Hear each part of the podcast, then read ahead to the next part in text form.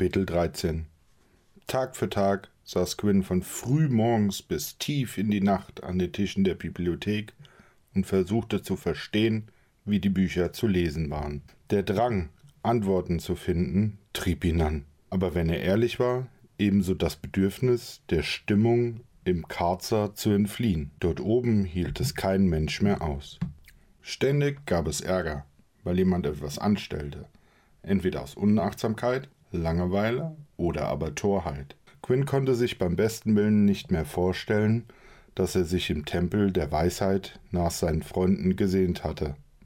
Gerade wünschte er sich die Ruhe und die Abgeschiedenheit der Berge sehnlichst zurück.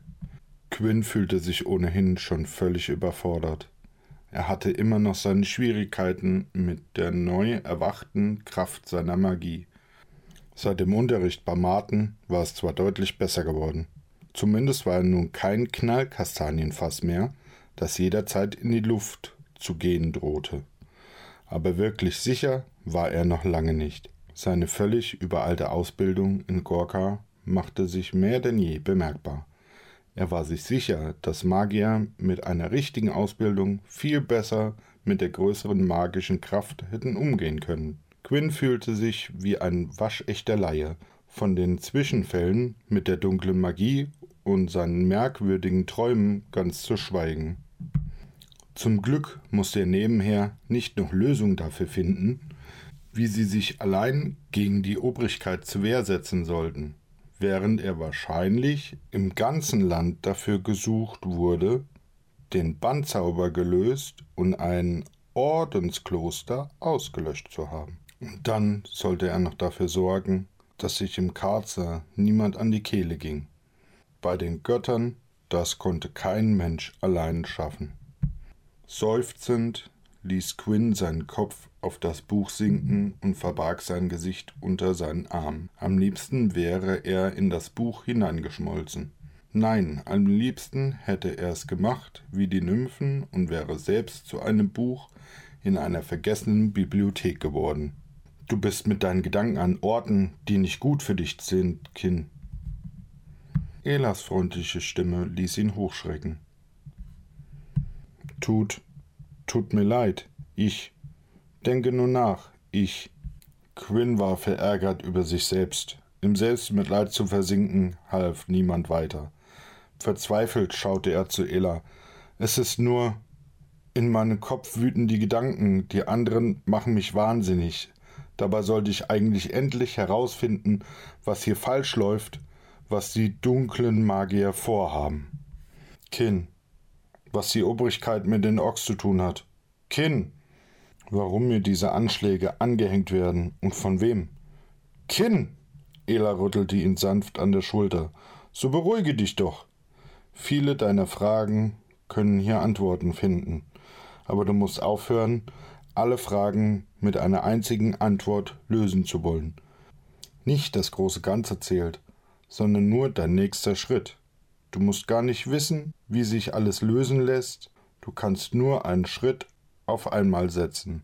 Es bringt also nichts, sich jetzt schon um Schritt zwei oder drei zu kümmern, sagte sie mit freundlichen Augen. Quinn wusste nicht, was er darauf erwidern sollte. Er musste erst einmal über ihre Worte nachdenken. Vielleicht hatte sie recht. Er suchte nach einer Antwort, die all seine Probleme löste.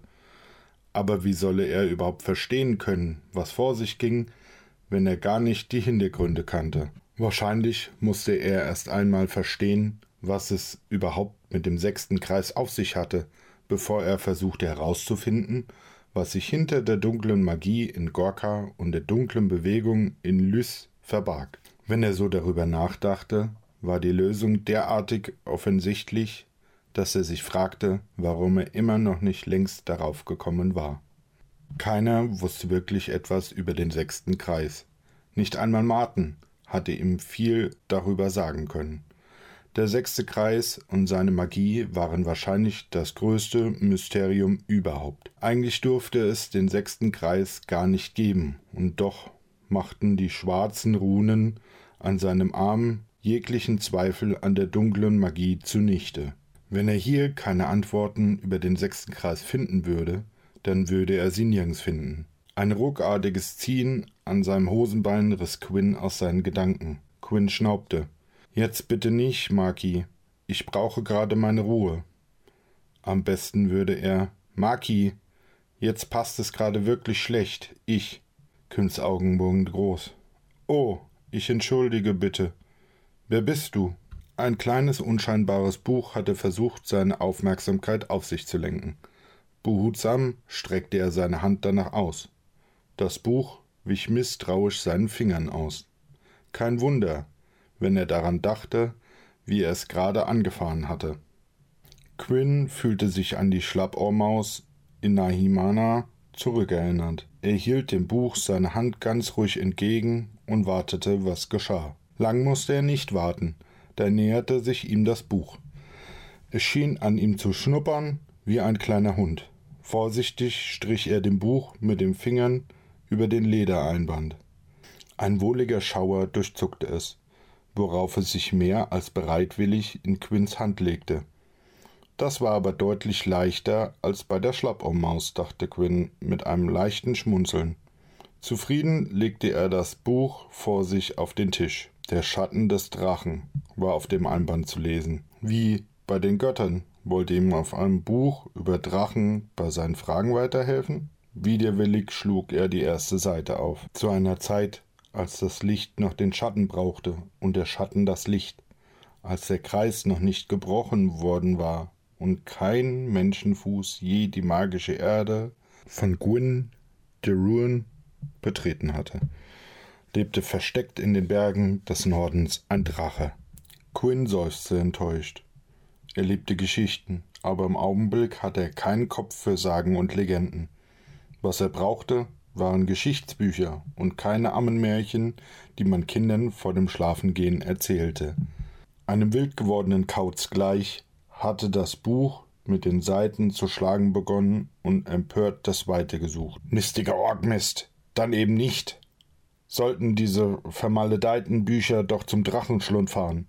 Quinn hatte genug für heute. Dann würde er eben noch als alter, gebrechlicher Mann hier sitzen und auf eine Antwort von den Büchern warten. Er hatte ja ohnehin nichts Besseres zu tun. Mit einem letzten, vernichteten Blick in Richtung der unsäglichen Papierungetüme stürmte er aus der Bibliothek. Und wieder nichts gefunden? sagte Torwald überschwänglich. Quinn knirschte missmutig mit den Zähnen. Nein, wieder nichts gefunden. Zu Beginn hat Quinn sich noch über Torvalds Interesse gefreut, aber mit jedem Mal, mit dem er diese verfluchte Frage verneinen musste, wurde Quinn ungehaltener. Sollte sich Torvald seine närrische Frage dorthin stecken, wo die Sonne nie schien. Mit betrübtem Blick schlüpfte Martin herbei und verteilte die Schüsseln. In ihrem Übereifer griffen Orin und Maki nach derselben Schüssel was dazu führte, dass die Hälfte ihres Inhalts über Torvalds Schoß schwappte. Bei der Schneide meiner Axt könnt ihr nicht aufpassen? Torwald war von seinem Hocker aufgesprungen und fuchtelte mit seinem Riesenpranken herum. Wenn diese verfluchte Trollbraut auch immer ihre Griffel überall haben muss. Ich wollte doch nur helfen. Müsst ihr euch hierzu immer streiten, das hält ja kein Mensch aus, durchsprach Martens wehleidiger Klageton das Gekeife. Ruhe! Wie zu Eiskristallen erstarrt, hatten sie in ihrer Bewegung innegehalten. Quinn rieb sich die Schläfen. Und setzt euch gefälligst hin, zischte er. Was bei den Göttern ist eigentlich in euch gefahren? Er ballte seine Hände zu Fäusten. Ohne vom Tisch aufzustehen, fuhr er fort. Während ich Tag für Tag versuche, irgendeinen von den Wandermagiern verfluchten Hinweis zu finden, was wir gegen die Obrigkeit unternehmen können, habt ihr nichts Besseres zu tun, als euch wie Kinder zu benehmen, knurrte Quinn. Euch ist also langweilig, was? Das wird sich ab sofort ändern. Ich habe die Schnauze gestrichen voll von deinem Genörgel, Torwald. Du willst ein Abenteuer, das sollst du haben. Morgen brichst du in das verdammte Dahn auf und hörst dich um und schaust, was du über die dunkle Bewegung herausfinden kannst. Orin wird dich begleiten und komm ja erst wieder zurück, wenn ihr Antworten gefunden habt. Mit zornig funkelnden Augen brachte er Orin zum Schweigen. Er, den den Mund aufgemacht hatte, um Einwände zu erheben. Sein Blick wanderte zu Martin. Und dein Gejammer bin ich ebenso leid. Ruhig, ganz ruhig, ermahnte er sich. Quinn atmete tief durch. Sein ganzer Körper zitterte, und das Dröhnen in seinem Kopf brachte ihn beinahe um den Verstand. Aber zumindest die Kälte in seinem Inneren war gewichen. Mit belebender Stimme fuhr er fort. Du wirst den Lichtminister aufsuchen. Du wirst dich ihm als Feuermagier eines kleinen, unbedeutenden Ordens vorstellen. Du wirst sein Vertrauen gewinnen und herausfinden, was die Obrigkeit plant, wer mir versucht, das alles anzuhängen und was der Lichtminister mit der dunklen Bewegung zu tun hat. Und jetzt will ich nichts mehr hören. Ihr wolltet einen Plan, jetzt habt ihr ihn. Lang saßen sie alle schweigend auf ihren Hockern und starrten auf den Tisch. Keiner traute sich etwas zu sagen. Als Quinn sich einigermaßen beruhigt hatte, wagte er, den Blick zu heben. Er schaute in die betretenen Gesichter der anderen. Sie saßen da wie kleine Kinder, die man gescholten hatte. Sofort tat ihm leid, wie harsch er mit ihnen umgegangen war.